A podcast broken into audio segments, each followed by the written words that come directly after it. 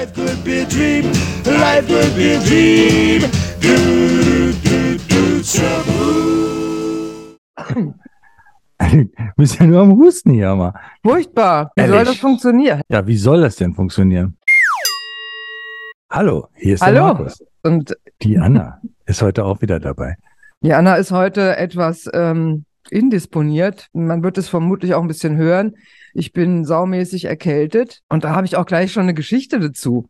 Erzähl mal. Ähm, weil wenn man heute erkältet ist, dann sagen ja fast alle, und da zähle ich mich auch dazu, fast in einem Atemzug, aber kein Corona.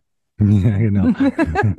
Und bei mir ist es auch so. Kein Corona. Und diese Erkältung hat zugeschlagen, als ich beruflich unterwegs war. Und auf der Rückfahrt habe ich dann so in mich zusammengesunken äh, gesessen im Zug und dachte immer, hoffentlich huste ich nicht. Während ich noch selber so mit meinen Gedanken beschäftigt war, hustete es hinter mir, aber sowas von heftig.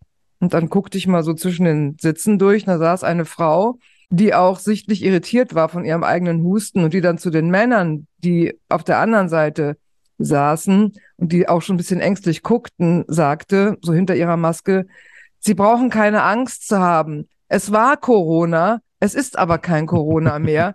Das ist, und dann meinte dann, und dann ging das Fachgespräch los. Dann meinte der eine der beiden Männer, ja, ist es denn Long-Covid? Und sie meinte, ja, das ist es. Und mein Arzt sagt, und dann habe ich aber auch nicht weiter zugehört und dachte nur, ja, wenn man heute hustet, im Zug oder in anderen öffentlichen Verkehrsmitteln oder beim Einkaufen, dann ist es sofort verbunden mit irgendwie so einem schlechten Gewissen oder so einem Erklärungswunsch. Kennst du das auch?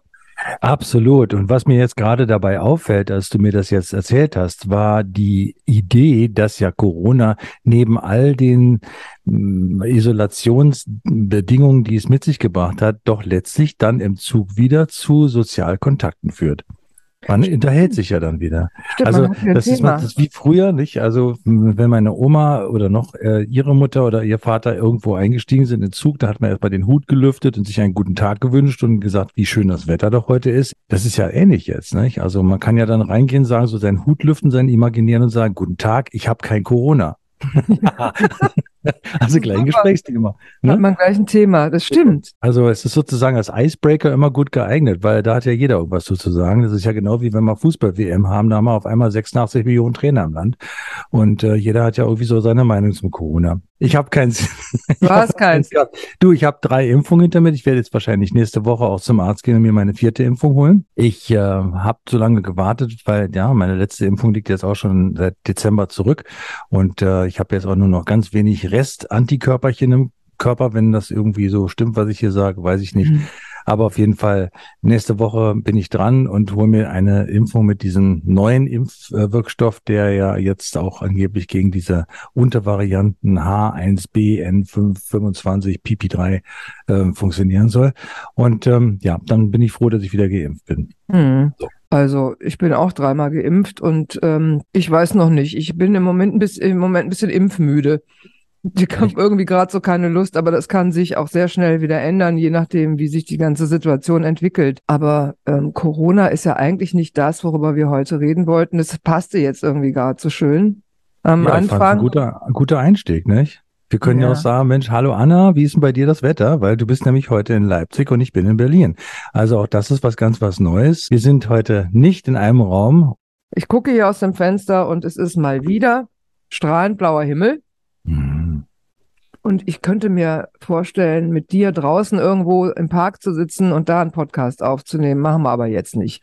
Das ist Sondern- eine super Idee. Sondern wir sitzen Mhm. jetzt wieder drin, ich in Leipzig, du in Berlin. Und heute Mhm. reden wir über das Älterwerden und was es so mit uns macht oder auch nicht macht. Ähm, den einen ja, macht es geradezu depressiv, den anderen lässt es völlig kalt. Wiederum andere liegen irgendwo dazwischen, sind mal unzufrieden, mal zufrieden. Wie ist es denn bei dir? Ich meine, wir beide sind, das kann man ja auch mal sagen, wir sind ja ziemlich gleich alt. Mhm. Das stimmt. Das heißt, wir beide stehen ähm, vor unserem 60. Geburtstag.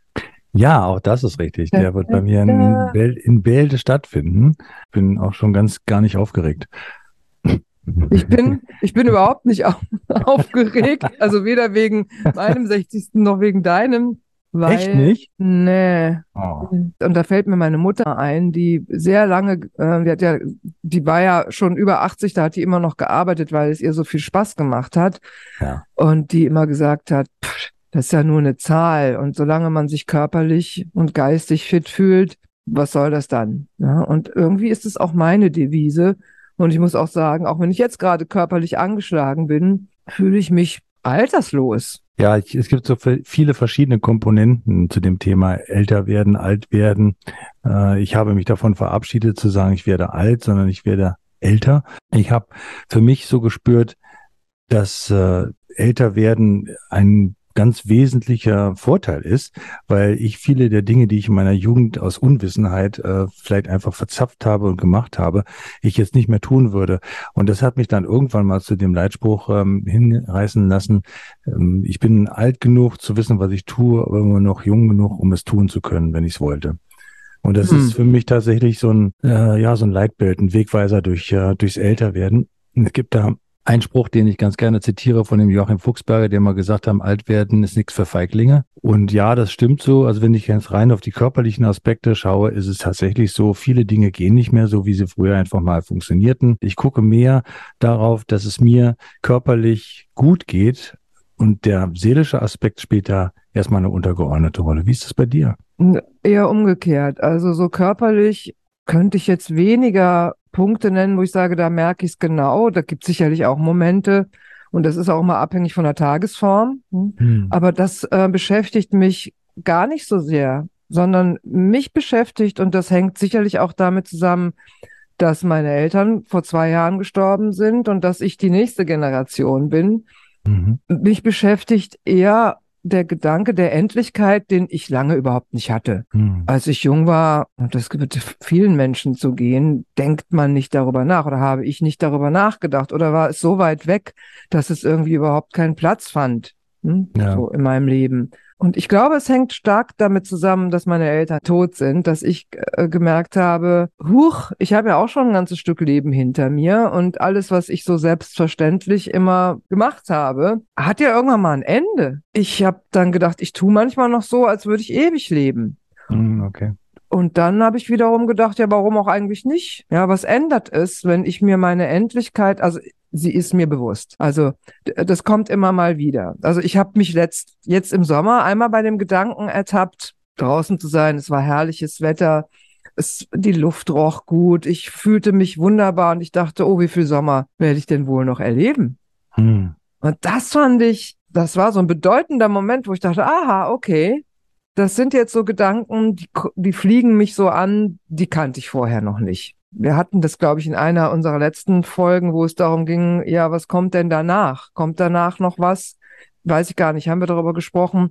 Ich sage es jetzt nochmal, weil ich mir nicht sicher bin. Ich habe ja eher so das Gefühl, danach kommt nichts mehr. Und wir wissen es ja auch nicht. Also ich kann mir jetzt viel ausdenken ähm, oder auch nicht. Meine Entscheidung ist, im Hier und Jetzt zu sein. Und gleichzeitig merke ich, ja, die Endlichkeit hat ihre Wirkung auf mich, seit meine Eltern nicht mehr da sind, um es mal auf den Punkt zu bringen. Damit, mhm. damit kann ich sagen, fing es an, dass es mich mhm. beschäftigte.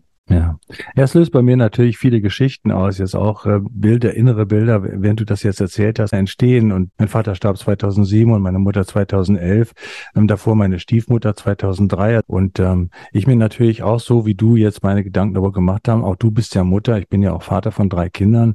Und da merkst du natürlich erst recht deine eigene Endlichkeit, nicht? Also wenn du dann siehst, wie jugendlich frisch deine Kinder noch sind, da merkst du dann halt schon, dass du konfrontiert wirst mit bestimmten Themen, die du früher eben nicht so hattest. Die Alten und die Jungen. Und wie ich das erlebe, wie die junge Generation, und ich rede jetzt über die 25-Jährigen bis 35-Jährigen, die in Kontakt sind mit Menschen, die so alt sind wie wir. Also ich rede jetzt mal über, über, über einen beruflichen Kontext und in meinem Rahmen als Coach für Architekten und Architektinnen. Da begegnen mir zunehmend äh, junge Menschen, die zu mir kommen und ähm, sagen, wir haben ein Problem oder ich habe ein Problem. Ich bin in einem Büro gelandet und mir wurde hier viel versprochen im, im Einstellungsgespräch, in puncto Verantwortung, Eigenständigkeit und so weiter. Und hier sind aber immer noch so Hierarchien, von denen ich dachte, die gibt es gar nicht mehr. Ja, ja, ja. Und dann dann kommt dieser Moment, wo sie auf der einen Seite wollen sie das nicht mehr, auf der anderen Seite haben sie zum Teil aber nicht das Selbstbewusstsein, weil da kommt natürlich spielt da auch noch Respekt vor dem Alter ja, und vor den Erfahreneren eine große Rolle, dass sie sich behaupten können und sagen, ja, wir die Bedingungen, unter denen wir hier, unter denen ich hier eigentlich arbeiten sollte, die wir vereinbart haben, die treten ja nun nicht ein und wie gehen wir denn damit um? Also dann gibt's dann immer, dann gibt's dann immer so ein Problem und wo ich sage, ihr seid jetzt die Generation, die uns und jetzt stelle ich uns mal alle über einen Kamm, die uns Alten was beibringen kann, nämlich zuzuhören und zu lernen. Irgendwann dürfen wir Alten lernen von den Jungen, so wie es immer schon war und wie es oder idealerweise hätte sein sollen. Und jetzt kommt so eine junge Generation, die haben aber auch so einen dringenden Wunsch, es zu verändern. Und dann finde ich es toll, wenn, wenn sie merken, sie stoßen dann ihre eigenen Grenzen, wenn sie aber dann auch kommen und sagen, wie kann ich das denn hinkriegen? Und jetzt kommen wir wieder zu der zu dem Thema alt werden. Ein Gedanke, den ich dann dazu habe, ist, warum machen die Alten das denn? Ja, unsere Generation, die dann Chefs und Chefinnen sind. Warum verhalten die sich denn so? Woran halten die denn fest? Und ähm, was wollen die vielleicht nicht abgeben? Und wovor haben die denn Angst? Und gibt es da vielleicht einen Zusammenhang? Den Anschluss zu verlieren, nicht mehr ernst genommen zu werden, das spielen wahrscheinlich unterschiedliche Faktoren eine Rolle. Aber ich möchte diesen Gedanken mal aufnehmen und mit dir diskutieren. Spielt dieser, dieser Gedanke der Endlichkeit dabei vielleicht auch eine Rolle? Also so in der Kontrollebene zu bleiben, ne? also so alles kontrollieren zu wollen, alles bestimmen zu wollen. Wie gesagt, es mag unterschiedliche Gründe geben, aber kann ja einer davon auch sein, einfach die Angst zu haben, abgehängt zu werden. Oh, definitiv. Also ich, ich bin natürlich jetzt kein Soziologe und ich kann das nicht in aller Tiefe und, äh, und Klarheit sagen. Was ich allerdings äh, schon definitiv äh, auch so wahrnehme, wie du es jetzt gerade eben beschrieben hast, ist eine gewisse Angst vor den jungen Menschen, weil die nehmen einem ja was weg. Das ist eine ganz einfache menschliche Regung. Äh, wenn du in einer Gruppe bist und du hast dann, äh, äh, gehen wir mal ins Tierreich, da muss man gar nicht bei Menschen gucken, gehen wir mal ins Tierreich und gucken uns mal an, wie, ähm, wie zum Beispiel mh, hm, in irgendwelchen Herden ähm, der jüngere Bulle dann irgendwann mal den, den späteren Bullen angreift, um ihn von seinem Platz zu äh, verdrängen, um dann äh, in der Nahrungskette weiter oben zu stehen. Das ist ein ähnliches Thema, was du wahrscheinlich in der Arbeitswelt auch hast. Nicht? Das geht um Pfründe sichern. Es geht darum, die Angst zu haben, loszulassen, beziehungsweise möglicherweise auch nochmal was Neues lernen zu müssen, weil es ist ja so, dass du dich als alter älterer auch oftmals ähm, eingerichtet hast in einer Komfortzone. Und dann kommen neue Ideen daher und es ist natürlich dann auch äh, blöd, diese neuen Ideen annehmen zu müssen, weil es würde ja bedeuten, dass das, was du bisher gemacht hast und wie du es bisher gehandhabt hast, auch ad absurdum geführt wird. Also ich könnte mir vorstellen, dass das mitunter auch einer der Gründe für solches Verhalten ist. Ich denke, dass Angst eine große Rolle spielt dabei. Angst vorm abgehängt werden, Angst davor, nicht mehr gebraucht zu werden und so weiter bin ja Coach für arbeitslose Akademiker und für Langzeitarbeitslose. Überwiegend sind es tatsächlich jüngere Leute, die zu mir kommen. Die jüngste Teilnehmerin war 26, der älteste war 62. Und es war schon deutlich zu merken, dass bei den älteren Kandidaten, die ich habe, eine gewisse Fassungslosigkeit über den herrschenden Arbeitsmarkt vorliegt, dass äh, ich dann mit viel Geduld immer wieder darauf äh, dränge zu sagen, betrachte dich nicht als Alteisen, sondern guck weiterhin auf deine Fähigkeiten und guck, wie du die anwenden kannst. Das Problem ist bloß, dass der Arbeitsmarkt das nicht so sieht. Es ist tatsächlich so, dass weiterhin geguckt wird nach jungen Mitarbeitern. So ab 45 hast du größere Schwierigkeiten, eine Anstellung zu finden, wenn du nicht über irgendwelche äh, ja, Merkmale verfügst, die dich besonders qualifizieren. Und ähm, das, da ist das umgekehrte Thema ne, wichtig, nicht? Dass nämlich am besten nichts haben wollen, viel Erfahrung haben, ähm, um dann im Arbeitsleben anzufangen äh, und äh, kein Geld verdienen zu wollen. Ich höre da viele Glaubenssätze ähm, und viele äh, ja Sachen, die einfach auf, auf einzelnen Erfahrungen basieren. Meine Mutter zum Beispiel, die sehr lange in ihrem Leben selbstständig ähm, war, die dann, ich glaube, sie waren irgendwie 60 oder Mitte 60, als sie mir nach Leipzig gefolgt sind, meine Eltern. Und, und sie gesagt hat, ich habe zwar jetzt meine Selbstständigkeit aufgegeben, aber ich möchte nicht aufhören zu arbeiten. Ja, die war Mitte 60. Dann hat die sich nochmal auf den Weg gemacht mit ihrem ganzen jugendlichen e-, Elan und hat nochmal einen Job sich gesucht in ihrem Bereich und hat den ja, auch gefunden auch und war dann auch eine wertvolle Mitarbeiterin. Genau. Die hat natürlich auch mit, mit den Gedanken ähm, gespielt, oh, bin ich nicht vielleicht schon zu alt? Wo alle, die sie kannten, gesagt haben, sag mal, mit deiner Energie, da fragt sowieso keiner nach dem Alter. Das ist das eine. Und das andere ist, so diese Überzeugungen, die so herrschen, was ich auch oft höre, ist von älteren Leuten, also von Leuten in meinem Alter, ja, die Jungen, die wollen überhaupt nicht mehr so viel arbeiten, wollen gleich viel Kohle verdienen und wollen nichts dafür tun. Wo ich so denke, okay, stimmt das wirklich? Und jetzt haben wir ja beide Kinder und ich habe eine Tochter, die ist 27 und ich rede mit der genau über solche Dinge und die hat jetzt dieses Jahr ihren Master abgeschlossen, die steigt also jetzt auch beruflich ein und hat da genaue Vorstellungen und will auf jeden Fall arbeiten. Die will noch viel dazulernen. Die möchte aber auch einen Ausgleich in Form von Freizeit, wo sie Dinge machen kann, die sie eben auch noch interessieren, neben dem, was sie beruflich tut. Und dieses Ausbeuterische, dem was ich noch mitgemacht habe als junge Architektin, arbeiten bis zum Umfallen. Das mhm. wollen die nicht mehr mit sich machen lassen. Das finde ich auch in Ordnung, weil dieses Arbeiten bis zum Umfallen war geschuldet äh, der Tatsache, dass Prozesse nicht richtig funktioniert haben und dass einfach so ein, so ein Denken vorherrschte in unserer Generation. Nur wer viel arbeitet, ist auch wirklich ein, ein wertvoller Arbeitnehmer, Arbeitgeber, was auch immer. Du musst halt viel arbeiten, um in dieser Gesellschaft auch was darzustellen. Und ja. das kehrt sich zum Glück um, weil irgendwann sind die Grenzen erreicht. Und was ich so vermisse, ist, dass es so eine, dass es mal so eine Gesprächsbereitschaft gibt in der älteren Generation, die Jüngeren auch wirklich anzuhören. Zu sagen, okay, warum wollt ihr nicht mehr so viel arbeiten wie wir? Äh, was wollt ihr stattdessen? Und wie stellt ihr euch überhaupt ähm, den idealen, die idealen Arbeitsbedingungen vor? Und wie können wir denn da zusammenkommen? Und das vermisse ich so oft.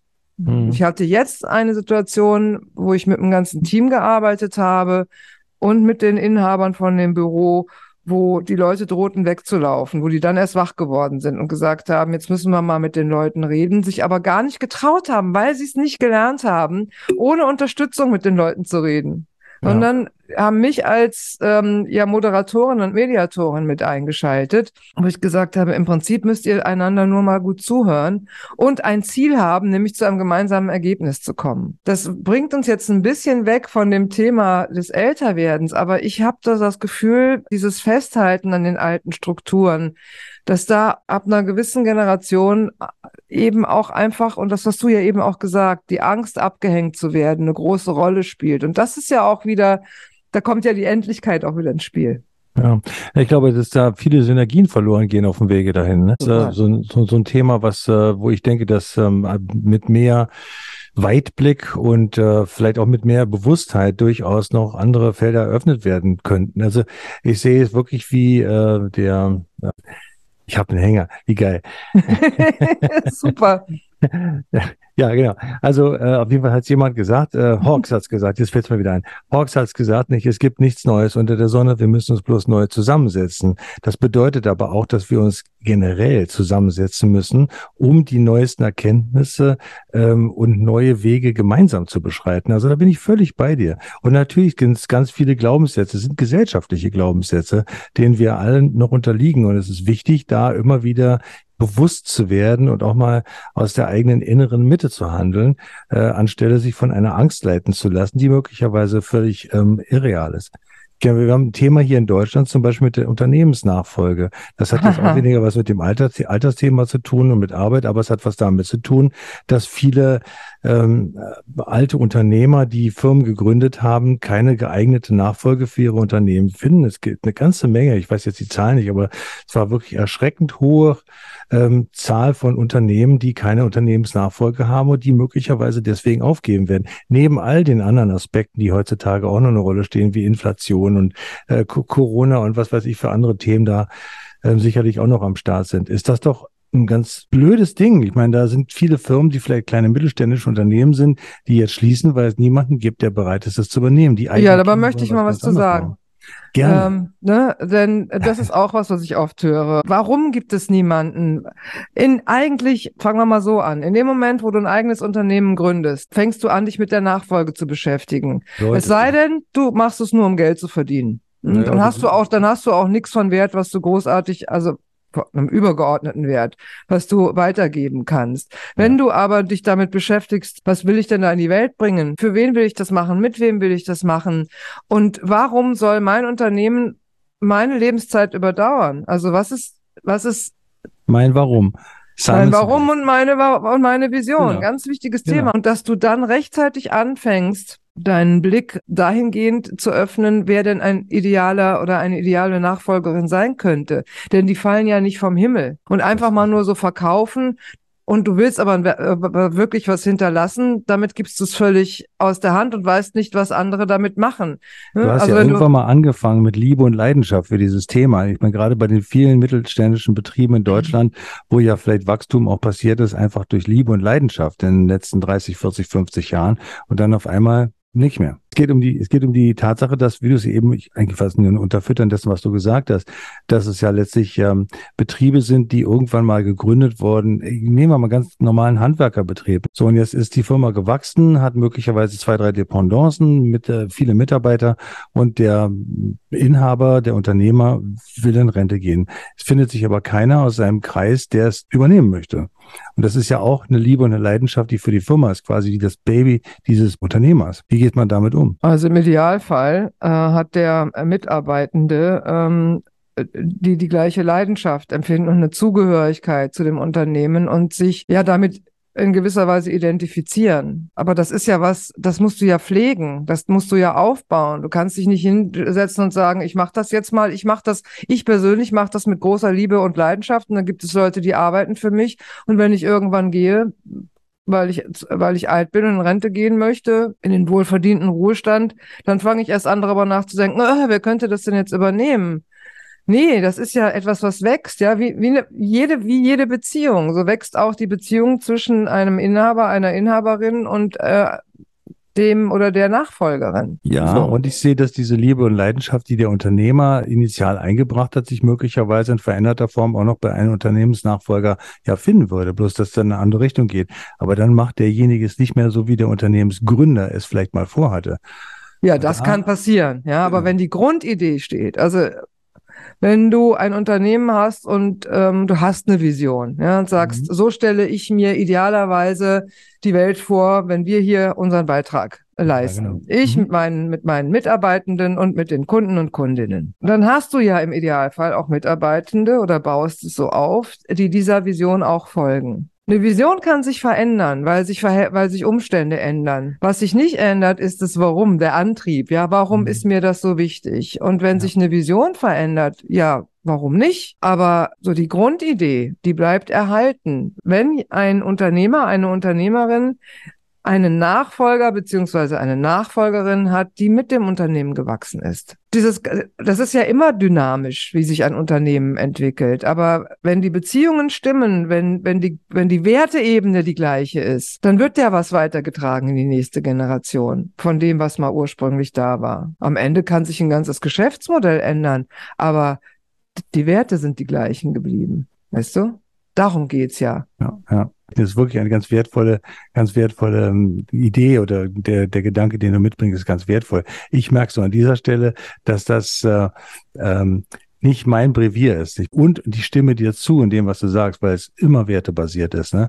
Und Total. was, äh, was das Warum angeht, das ist eine grundsätzliche Frage, die sich jeder stellen kann. Nicht auch, äh, wie gehe ich mit dem Alter um, um den Bogen zurückzuschlagen zu dem eigentlichen Thema. Ähm, das Warum ist da auch eine entscheidende Frage. Nicht? Warum äh, gehe ich den Weg, den ich jetzt gehe, mit dem, wie ich mich über mein Altern beklage oder auch nicht beklage? Was tue ich dafür, ähm, dass es nicht so ist und wie gehe ich damit um? Also das sind so für mich die entscheidenden Fragen, die da da eine Rolle spielen. Ja, und weißt du, meine Erfahrung ist, je mehr ich mit mir im Reinen bin und auch beruflich einen Weg gehe, wo ich so wenig Kompromisse bezogen auf das, was ich tue, ne, wie möglich machen muss. Also wenn ich wirklich sage, was ich hier mache, das erfüllt mich, dann setzt das auch das Alter in ein ganz anderes Licht. Ja, total. Ja. Also es ist für mich überhaupt nicht wichtig, wenn andere, du hast es eben auch schon mal angesprochen, wenn andere über das Rentenalter reden und manche sagen, ja, ah, ich muss nur noch so und so viele Jahre und dann aber, wo ich sage, ja, was ist denn dann aber? Ja, du hast jetzt irgendwie dein Leben lang geackert in, in einem 9-to-5-Job und dann ist der auf einmal zu Ende. Ja, was machst du denn dann? Du kannst ja keinen Schalter umlegen.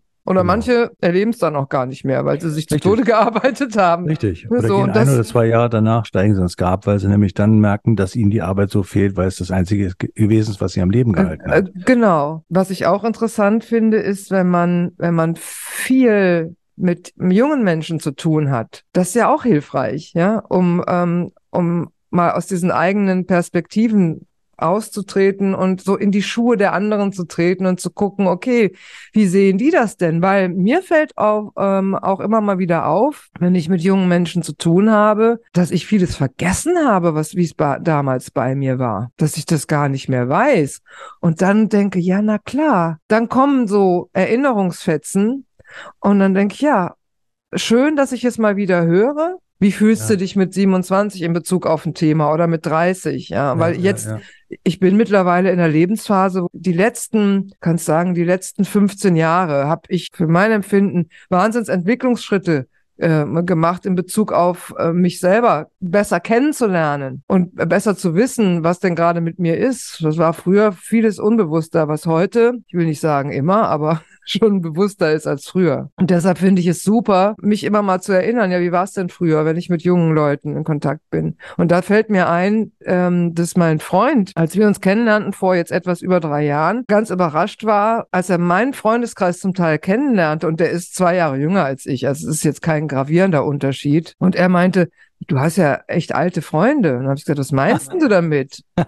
Benehmen die sich irgendwie? Nein, sagt er, die benehmen, das ist alles wunderbar, aber als ich gehört habe, wie alt die sind, habe ich gedacht, boah, sind die alt? Und dann dachte ich mal, warte mal, ich bin ja selber alt. Und dann, dann hat er sich gefragt, woher kam, kommt denn das? Weil er in seinem Umfeld, auch in seinem beruflichen Umfeld, viel mehr mit jungen Leuten zu tun hat. Und da musste, der musste mal sein ganzes Weltbild gerade rücken. Das hat den echt beschäftigt.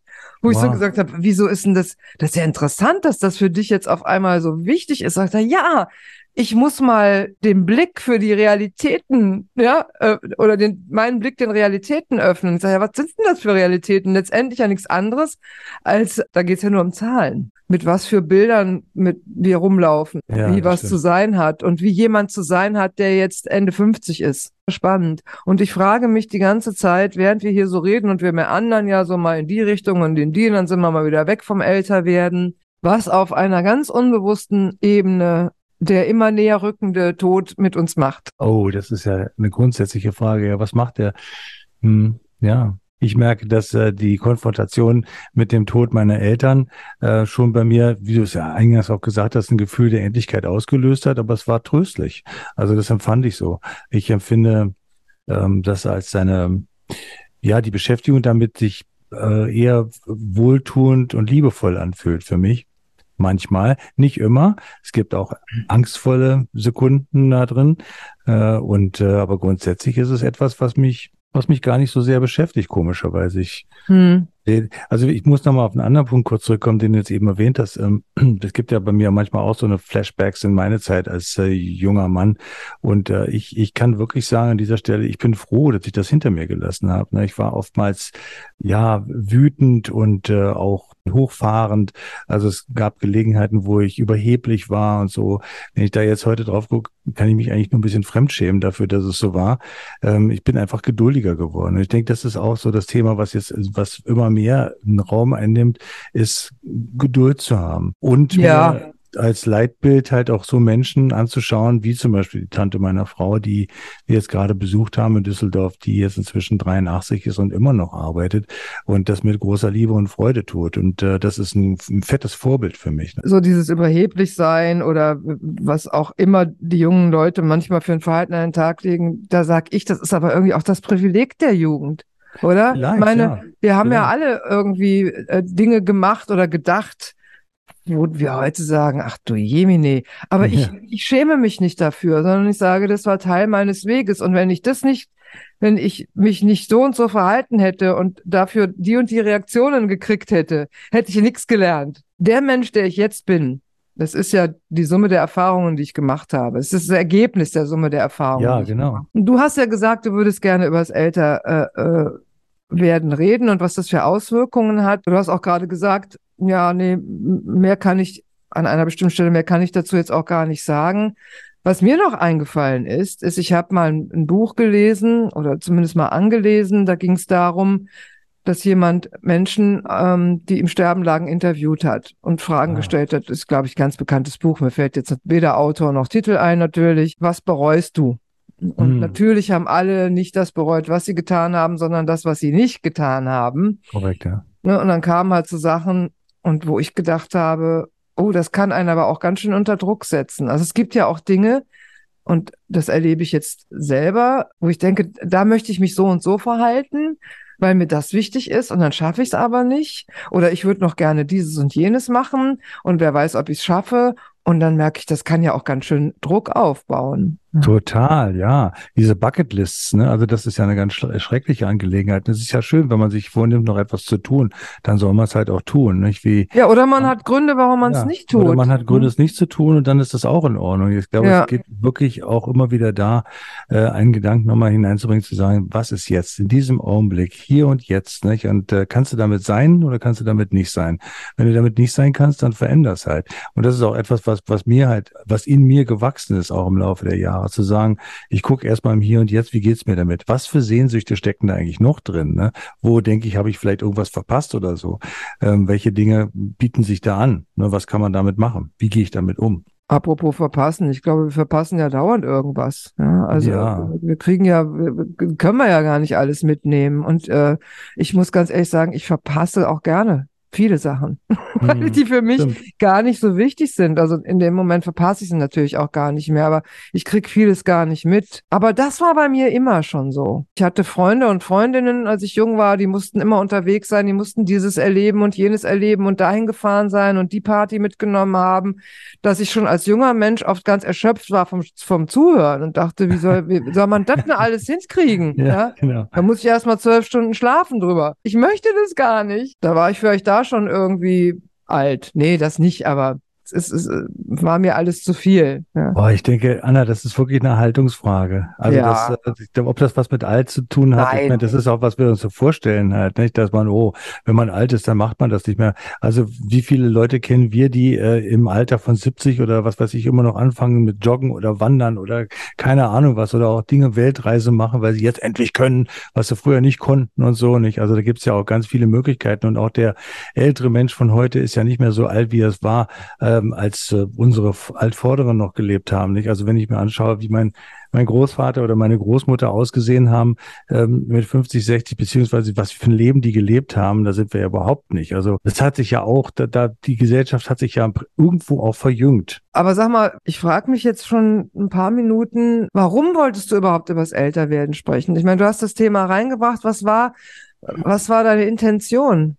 Ich denke, es hat auch ein bisschen was damit zu tun, dass wir, wie gesagt, bei der Tante meiner Frau jetzt am Wochenende waren und wir da halt auch schon so ein bisschen äh, konfrontiert sind mit einfach mit dem, ja, dem, dem nachlassenden Kräften eines Körpers, die, ein, eines, eines weiterhin unglaublich starken Geistes und ähm, aber dann doch der Körper nicht mehr so will wie der Geist. Und ich denke, das ist so ein Thema, was mich äh, bewegt hat auf einer inneren Ebene. Das war möglicherweise der Grund, warum ich das halt Ja, hier auch nochmal ansprechen wollte. Ja, und was genau hat dich, was, was, was wurde da bewegt in dir? Was hat es ausgelöst? Naja, das Thema der Endlichkeit, nicht? Also Hm. wenn es irgendwann nicht mehr so geht, wie man sich das vorstellt und wünscht. Und was hat das für Gefühle ausgelöst? Angst, Kontrollverlust, ne? Das ist das Thema, Ja. was da drin steckt. Welche Möglichkeiten habe ich noch, dem selber möglicherweise sogar ein Ende zu setzen, wenn ich nicht mehr kann oder will, ne? Wie geht das?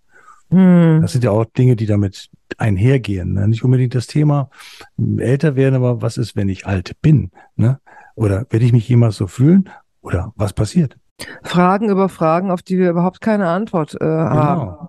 Was das in mir auslöst, ist eine gewisse Überforderung, weil ich habe keine Antworten und das, dann lasse ich es los auf einer bewussten Ebene. Ja? Aber als du jetzt eben gesagt hast, ja, Angst hat das in dir ausgelöst, ist dieses mhm. Erlebnis am Wochenende zu sehen, wie eine geistig total rege Frau, aber körperlich eben nachlässt. Der Körper wird einfach alt und geht kaputt, wie Maschinen. Genau, ja. Das Vehikel, was den Geist trägt, ne? Genau. Und wo ich glaube, diese Angst tragen wir letztlich alle irgendwo in uns. Ja. Und die kommt vielleicht zum Vorschein an Stellen, wie das häufig so ist, wo sie gar nicht hingehört, ne, sondern wo sie so eine Stellvertreterfunktion einnimmt. Ein Beispiel, ich erlebe immer mal wieder Menschen in meinem Umfeld, die so in unserem Alter sind, die sehr wütend sind, unglaublich wütend und kommen dann mit irgendwelchen Geschichten, wo ich so denke, man könnte es ja auch mit Gelassenheit nehmen. Und dann blitzt immer mal so ein Gedanke auf, ja, die haben vor irgendwas Angst. Und jetzt kannst du alle Ängste zusammenfassen und das ist jetzt mal ein ganz ähm, gewagter Gedanke, aber die, vielleicht bündeln die sich alle in der Angst vor dem Tod. Durchaus möglich, ja. Wie kann man dem begegnen? Na, also ich würde sagen, der grundsätzlich, die grundsätzliche Herangehensweise könnte die sein, zu sagen, was ist jetzt, hier im Hier und Jetzt zu bleiben, genau. ähm, sich damit zu beschäftigen, dass äh, da nicht nur Angst vor, vor dem Alter oder dem Tod drin steckt, sondern vor allem auch Angst vor Kontrollverlust, möglicherweise damit äh, auch auseinanderzusetzen, dass ähm, es etwas Unvermeidliches ist. Und natürlich wir nicht wissen, was passiert danach. Nicht? Also, und da ist dann halt wieder genau das Thema, was den Menschen ja auch äh, vorantreibt, einerseits und andererseits aber auch ganz viel Energie kostet, nämlich äh, sich zu überlegen, was wird sein. Und nicht im Hier und Jetzt zu sein. Ich denke, das ist die beste Herangehensweise. Zu gucken, was ist jetzt gerade? Ist hier irgendetwas, was mich bedroht? Wie geht's mir körperlich? Was, wie fühle ich mich? Und dahin zurückzufinden. Und dann kommt auch Frieden. Ja. Das ist auf jeden Fall meine Herangehensweise. Du, meine auch, ganz intuitiv. Ähm, und für viele Menschen funktioniert genau das aber nicht. Die können es, die kriegen es nicht hin, sich aus ihrem Gedankenkarussell mhm. zu verabschieden und zu sagen, ja, aber jetzt sitze ich hier, ich trinke hier meinen Kaffee oder ich unterhalte mich mit Freunden oder ich höre Musik oder ich gucke in den Himmel. Jetzt ist im Moment ist ja eigentlich alles ganz gut, sondern die sind entweder äh, in der Vergangenheit oder oder in der Zukunft. Zukunft genau. Wie begegnet man dem? Was wir im Coaching machen, ist klar. Ne? Wir versuchen sie oder wir laden sie ein. Wir versuchen gar nichts. Wir laden sie ein, sich mal umzugucken, wo sie gerade sind und was das mit genau. ihnen macht und was das für Gefühle auslöst genau. und so weiter. Und dann sind sie zwangsläufig im Hier und Jetzt. Genau. Äh, und, und, und gleichzeitig erleben wir da draußen eine Welt, in der Angst vorherrscht. Ne? Und das sieht man ja jetzt auch wieder ähm, an im Iran, ne, äh, in der Ukraine und Russland, durch Corona. Es gibt ja so viele Punkte, wo ja, man ansetzen Inflation alleine ist auch schon wieder ein angstbesetztes Thema, ne? Das ist ja, also da kann man ja auch sich wieder trefflich stundenlang drüber unterhalten. Das ist alles, hat alles mit Kontrollverlust und Angst vor Kontrollverlust zu tun. Meines, ja. meiner Meinung nach. Ne? Das ist also einer der Hauptgründe dafür ist einfach der zu sagen, ich kann die Situation nicht beherrschen. Ohnmacht. Ja. Und daraus resultieren Wut. Auch eines der Themen, das ich gerne mit dir besprechen möchte in einem unserer nächsten Podcasts. Wut. Äh, Wut, ja, und Ohnmacht, die damit zusammenhängt. Ne? Ja, also da gibt es ganz viele Fragen, die äh, unbeantwortet bleiben. Ich sehe für mich tatsächlich eine der besten Lösungen darin, zurückzukommen zum Augenblick. Zu verweilen, wieder in mich hineinzugehen und aus meiner Mitte herauszuschauen. Was ist da wirklich? Was davon ist wirklich real? Ja, damit ist alles gesagt. Und ich habe das Gefühl, von meiner Seite ist zum Thema älter werden für den Moment auch alles gesagt. Hm, dann sage ich jetzt einfach mal vielen Dank fürs Gespräch. Ich habe eine Menge gelernt von dir heute. Vielen Dank dafür. Was hast du gelernt? Ich habe eine Menge gelernt. Ich weiß ja nicht mehr was. Ich habe schon wieder vergessen. Also ich frage ja, meine, ich frag ja meine Teilnehmer auch immer danach, was nimmst du mit? Also was ich mitnehme auf jeden Fall ist, dass du geniale Fragetechniken hast und dafür bin ich dir sehr dankbar. Danke. Und die kommen ganz intuitiv. Ich weiß nämlich auch schon nicht mehr, was ich gefragt habe und welche Technik ich dabei angewendet habe, weil that's just me. Das lustig. Äh, und ich danke dir dafür, dass du mich auch immer mal wieder rausholst aus meinem Konzept, was ich so gedanklich so aufbaue, während wir reden und dann redest du und redest du und redest mich in Trance und ich weiß nicht mehr, was ich gesagt habe. Das kann ich gut. Das kannst du sehr gut und ich finde es aber auch insofern interessant und dann auch wieder gut, weil dann macht es in meinem Kopf so dann wirbelt's alles so durcheinander. Ich weiß nicht mehr, was ich sagen wollte. Und dann muss ich ganz aus dem Moment heraus, im Hier ja. und Jetzt, auf ja. das von dir Gesagte reagieren. Und meine ganzen Konzepte sind für den Arsch. Ja, also geil. Wie geil ist das denn? ich finde, das ist ein gutes Abschlussstatement. Alles für den Arsch. Und Immer schön dreilagiges benutzen, ne? fünflagiges. Fünflagig. In diesem Sinne, mach's gut, Markus. du, auch. Und Tschüss. ihr auch. Tschüss.